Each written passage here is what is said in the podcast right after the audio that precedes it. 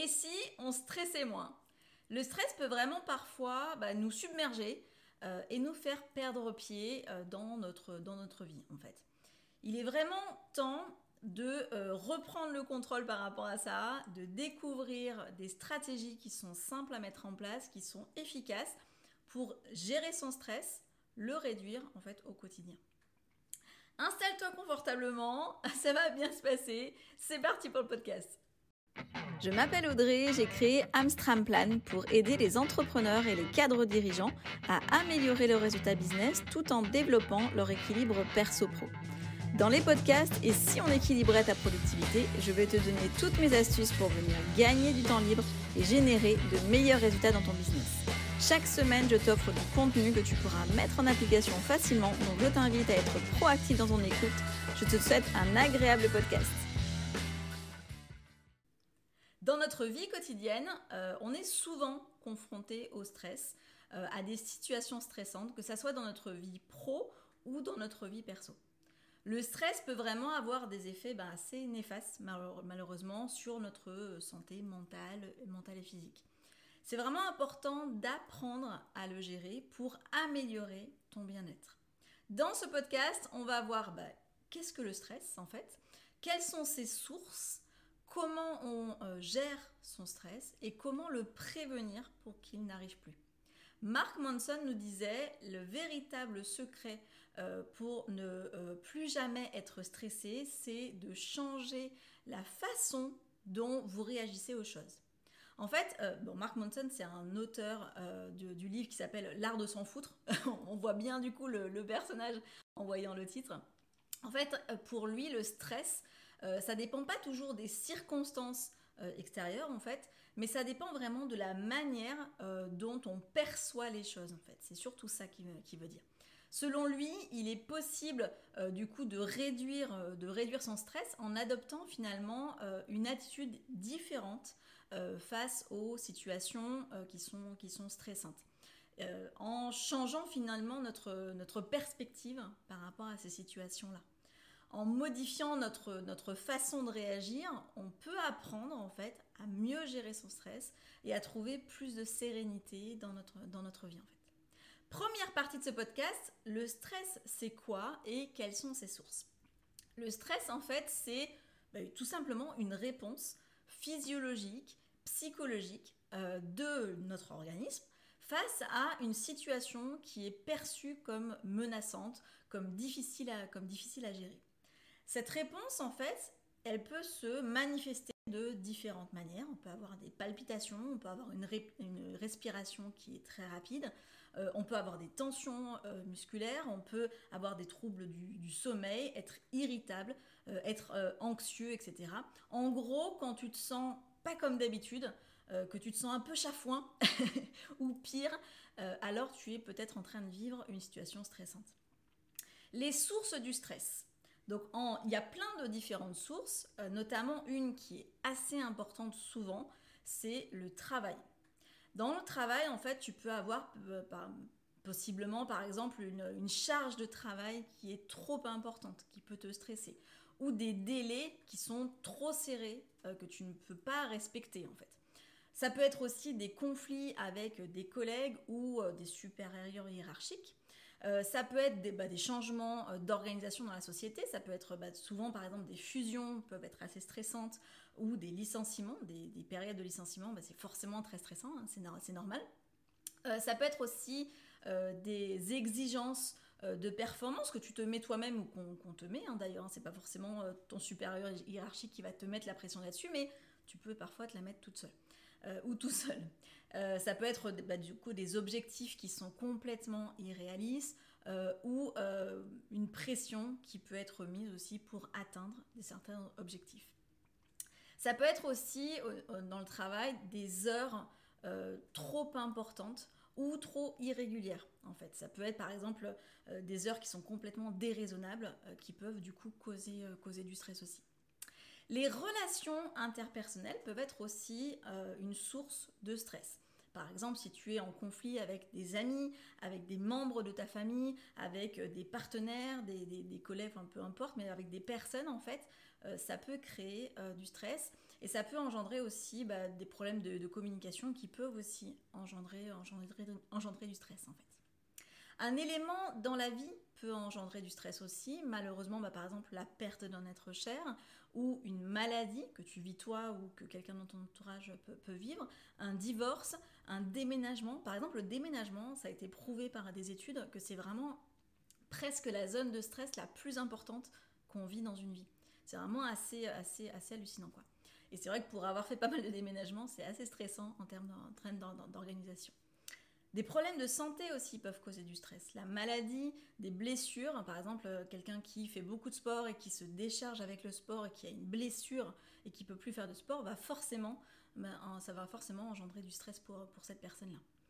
Des pressions financières, si tu as des problèmes financiers, des difficultés financières, des dettes, où euh, tu vois arriver les choses financièrement de manière un peu, un peu compliquée, bah forcément ça engendre du stress.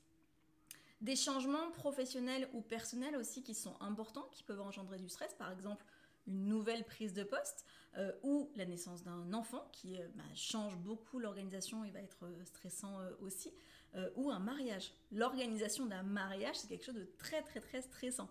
Ça, je pense que les personnes qui sont mariées le, savent. le stress, en fait, c'est vraiment une réaction totalement normale de, de, notre corps, mais un niveau élevé en fait de stress euh, bah, chronique qui revient régulièrement, ça peut vraiment avoir des conséquences euh, euh, sur ton bien-être. Donc c'est vraiment essentiel de trouver des stratégies pour gérer et réduire ton, ton stress dans ta vie quotidienne. Il y a différents types de stress. Il y a le stress aigu, le stress chronique et le stress traumatique. Le stress aigu, c'est vraiment Finalement, c'est une réponse euh, de courte durée à une situation qui va être stressante. Ça va être par exemple une échéance à respecter ou un examen à passer. Généralement, le stress aigu, il va disparaître une fois que euh, bah, la situation stressante, elle est passée. Et c'est souvent comme, enfin, je sais pas si vous faites pareil, mais moi je, fais comme ça quand j'ai une échéance de quelque chose, bah, je, je, visualise le après. Et finalement, le après, il arrive plus vite que ce qu'on pense. Donc finalement, bah, le stress y passe et voilà, c'est fait. Après, tu as aussi le stress chronique. Il va durer un peu plus longtemps, il va être causé bah, par des facteurs de, stress qui vont revenir, en fait, qui vont être récurrents, comme des problèmes financiers par exemple, ou des problèmes de santé, ou des conflits euh, relationnels. Ça peut euh, avoir des effets assez nocifs du coup sur ton, bien-être général. Et puis tu as le stress traumatique qui lui par, par contre il survient euh, bah, à la suite en fait d'un événement qui va être traumatisant. Un accident, euh, un acte de violence ou un désastre en fait naturel qui va vraiment causer du stress chez toi, qui va être compliqué à surmonter. Dans tous les cas, moi je t'encourage euh, à te faire accompagner dans ces gestions du stress, peu importe le stress que c'est, mais de se faire accompagner. Comment on identifie en fait les sources de stress dans notre propre travail? Euh, et ensuite, on verra comment on identifie les sources de stress dans notre vie personnelle. Donc, dans le travail, en fait, euh, généralement, on sait d'où vient le stress. Mais c'est toujours intéressant de pouvoir vraiment regarder d'où il vient vraiment, parce que des fois, on arrive à identifier une personne ou une zone de, stress, mais c'est pas très clair. Donc, tu peux éventuellement t'aider de ça, ou alors si tu sens que tu es stressé, mais tu comprends pas vraiment pourquoi, tu peux euh, faire cet exercice-là. Tu peux faire par exemple une liste de toutes tes tâches et de tes responsabilités.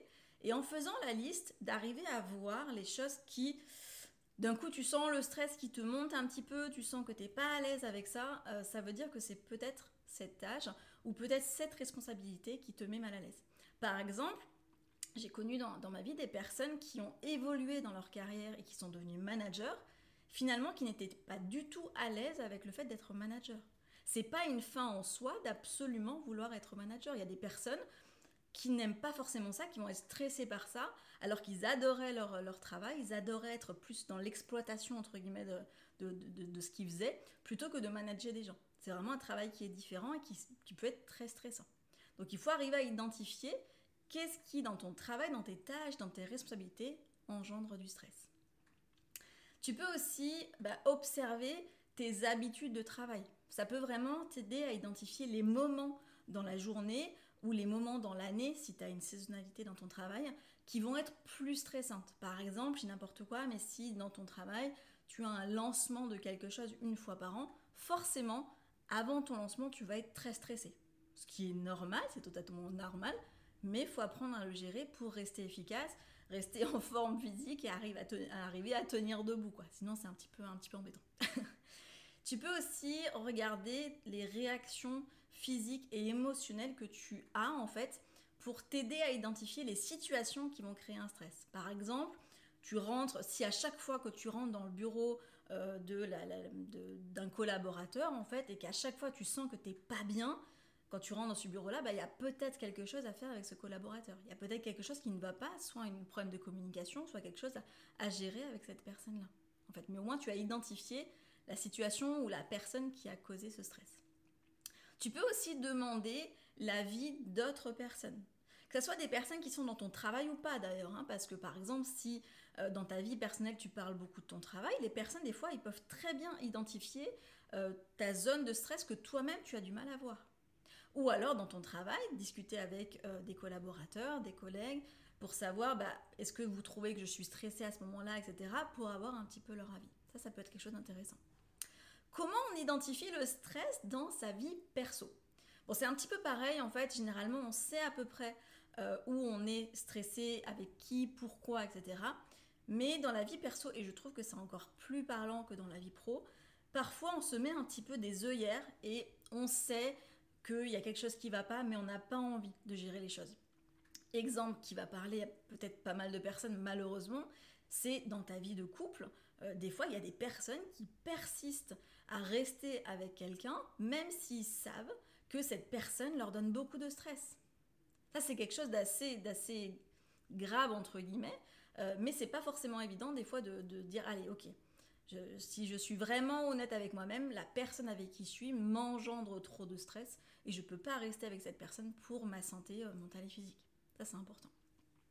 Donc, ce que tu peux faire si tu as du mal à identifier euh, dans ta vie perso à quel moment tu es stressé, etc., bah, c'est un petit peu pareil que dans la vie pro. Tu vas par exemple, alors là, tu vas pas identifier les, tâches que tu as à faire, mais tu vas tenir par exemple un journal.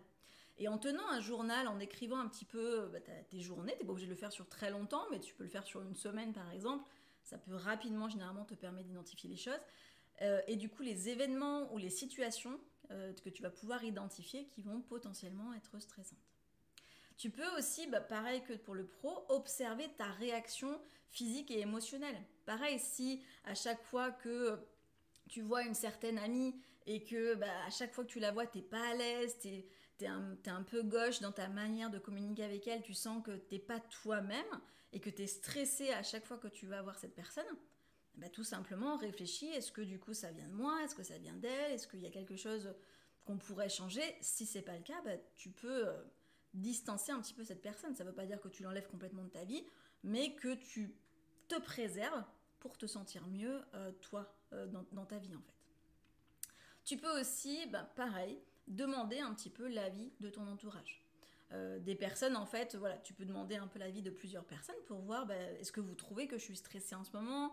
Est-ce que vous avez identifié des moments où je suis plus stressée que, d'autres, etc. pour que eux puissent te donner leur avis? Alors, ça ne veut pas dire que tu vas prendre comme argent comptant tout ce qu'on te dit, hein, parce que généralement, quand on demande aux gens, des fois, ils en profitent un peu pour, pour tout lâcher, euh, mais de pouvoir, des fois, avoir des idées euh, ou d'arriver à identifier des choses que toi, des fois, tu veux pas voir, en vrai. Petit exemple de euh, burn-out professionnel, parce que c'est un petit peu de, ça qu'on parle aussi. Ariana Huffington, donc c'est la fondatrice du euh, Huffington Post, que sûrement tu, connais. Elle travaillait en fait vraiment sans relâche euh, pour lancer son site et faire croître ben, rapidement son, produit en travaillant vraiment beaucoup, beaucoup. Elle travaillait 18 heures par jour, elle vraiment, elle, limitait énormément son sommeil pour être vraiment, euh, vraiment efficace. Et en 2007, en fait, elle a été, enfin, elle a vraiment atteint ce qu'on appelle un point de rupture et elle s'est effondrée euh, d'épuisement, mais vraiment euh, littéralement effondrée. Et elle s'est réveillée à l'hôpital. Donc là, vraiment, ça a été le point de rupture pour elle. c'est vraiment, ça a été vraiment un tournant pour, pour elle. Elle a vraiment réalisé que sa santé et son bien-être étaient vraiment prioritaires euh, c'était vraiment la priorité absolue. Elle a commencé en fait à bah, prôner euh, du coup un mode de vie plus équilibré. Elle a même écrit un, livre euh, sur le sujet. The Sleep Revolution, pour ceux qui veulent le lire. Dans ce livre, en fait, elle reconnaît avoir passé cette période-là et elle encourage en fait les, les personnes à prendre soin d'eux, à prendre du temps pour se reposer, se ressourcer, etc. Ça, c'est vraiment quelque chose d'important. Deuxième partie, comment on gère le stress Tu as différentes techniques en fait de gestion du stress. Là, on va voir cinq techniques, mais il y en a plein plein d'autres et même dans chaque domaine, il y a plein de possibilités. Moi, je te donne un petit peu voilà ce que, ce que j'ai pu expérimenter moi, ce que j'ai un petit peu euh, vu à travers mes, mes recherches, etc. Euh, dans, dans, le temps en fait, ou que j'ai pu observer chez certaines personnes qui fonctionnent, qui fonctionnent bien. Tu as d'abord la relaxation. Donc la relaxation, ça fait souvent peur, on s'imagine toujours un truc un peu, un peu ésotérique, etc. T'es allongé par terre, euh, dans l'herbe, à, fumer des plantes, etc. C'est pas forcément que ça la relaxation, c'est tout simplement bah, s'apaiser, en fait. Ça, veut tout simplement dire ça, c'est pas plus compliqué que ça. Tu as différentes techniques qui peuvent t'aider un petit peu mieux. Donc par exemple, tu as la relaxation, ce qu'on appelle musculaire progressive. Donc tu vas par exemple te concentrer sur contracter un muscle et le relâcher sur différentes parties de ton corps et ça va te permettre en fait de pouvoir euh, bah, relâcher un petit peu les pressions qu'on se met sur le corps. Par exemple, souvent on se met des pressions euh, au niveau voilà, des, épaules, au niveau des, trapèzes, etc. parce qu'on supporte beaucoup de choses. Donc on va venir euh, tendre en fait le muscle et, relâcher en fait. Ça va permettre de, relaxer un petit peu. La visualisation aussi est une méthode de, relaxation. Tu peux par exemple te concentrer sur des images positives en fait qui vont te, relaxer ou, ou, une image de la mer par exemple ou de la montagne, enfin peu importe qui te, ce qui te relaxe, ça va te permettre en fait de réduire un petit peu le, stress. Il y a aussi la relaxation qu'on appelle autogène. En fait, c'est le fait de se concentrer sur des sensations de chaleur et euh, de lourdeur dans différentes parties de ton corps qui va permettre de te, relaxer. C'est un petit peu plus compliqué à mettre en place.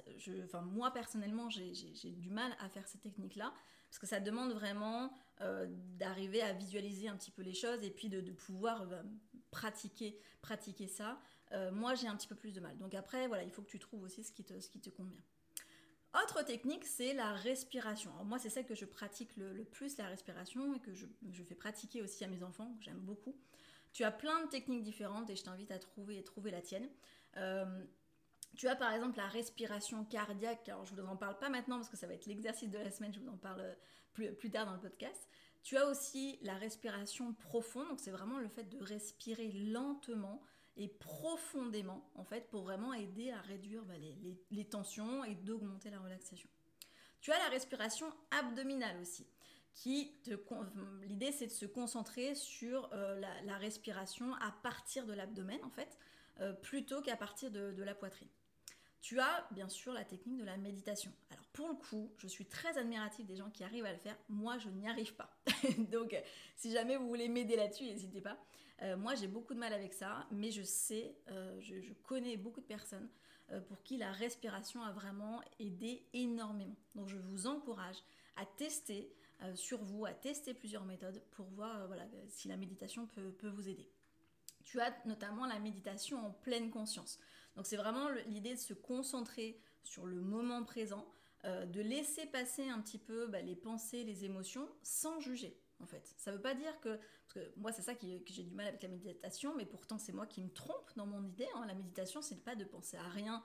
idéalement, euh, quand tu es maître gourou en méditation, oui, mais au départ, en fait, c'est juste d'accepter que tu as des pensées qui passent et de pas les juger, de pas dire ah bah non mince j'arrive encore pas parce que du coup je suis en train de penser à quelque chose euh, qui, est, pas qui est pas dans ma méditation. C'est juste de pas juger, d'accepter que les, choses elles passent. Donc c'est un petit peu ça l'idée. Ensuite tu as la méditation euh, transcendantale. En fait ça c'est l'idée de se concentrer sur un mantra, ou, alors sur un son spécifique pour t'aider en fait à calmer ton esprit et à réduire le stress. Moi, par exemple, le matin, j'aime bien faire un petit peu de, yoga et souvent à la fin des séances de yoga, euh, les vidéos que, je regarde, elles conseillent en fait, euh, vous savez, le son euh, haut et de vraiment le faire en vibration et je trouve ça très apaisant pour le coup. donc c'est tout bête en fait. Au début, on se dit, bah, ça fait un peu bizarre en fait, surtout quand tu pratiques seul et que du coup, tu as la famille autour de toi qui t'entend faire Oh, c'est un peu space. Mais honnêtement, moi, c'est quelque chose que je trouve plutôt sympa. donc c'est un petit peu ça, c'est le fait de, faire un son régulier qui va aussi apaiser, créer des vibrations sur, toi qui, t'apaisent. Tu as aussi en technique de gestion du stress l'exercice physique, tout simplement. Alors, tu as plein, tous les exercices physiques, hein, à la limite, peu importe. Mais par exemple, l'exercice d'aérobie, ça peut vraiment aider à réduire le stress parce que ça va sécréter en fait de l'endorphine qui euh, va aider à améliorer ton humeur, par exemple. Ou alors le yoga dont je parlais tout à l'heure, ça peut aider bah, à réduire le stress en combinant en fait un peu des mouvements euh, physiques avec des techniques de respiration. Ça va permettre de, calmer l'esprit et, euh, et le corps aussi. T'as plein d'autres techniques, en fait, n'hésite pas à tester plein de trucs. T'as aussi la thérapie euh, cognito-comportementale. L'idée, c'est d'identifier des pensées négatives, en fait, qui vont causer ce stress et de les remplacer par des pensées positives. Donc ça, ça demande vraiment beaucoup de concentration. C'est une technique euh, que moi, j'ai pas testée personnellement, euh, mais que tu peux éventuellement tester. N'hésite pas à faire des recherches là-dessus. La gestion du temps aussi, le fait de planifier de manière efficace pour réduire en fait ton stress, bah ça, ça peut euh, bah, t'aider en fait à gérer euh, le, stress d'avoir quelque chose qui est planifié. Ça t'évite d'avoir à y penser. Petit exemple de burn-out personnel. Je, suis sûre que tu connais la chanteuse Adele, qui est une chanteuse britannique. En 2011, en fait, elle a vraiment connu un succès phénoménal, avec son deuxième album qui s'appelle 21. Euh, elle a gagné 6 euh, Grammy Awards euh, de, cet album-là, donc c'est vraiment un, beau succès. Elle a eu un, niveau de stress très élevé sur cette année-là. En fait, elle avait beaucoup de soucis personnels, une rupture douloureuse, un décès dans sa famille, etc. qui a fait qu'elle a vraiment engendré beaucoup de stress et du coup, elle a eu un problème de santé. Alors, on peut, peut se dire c'est deux choses différentes, mais la santé est quand même souvent impactée par le, stress.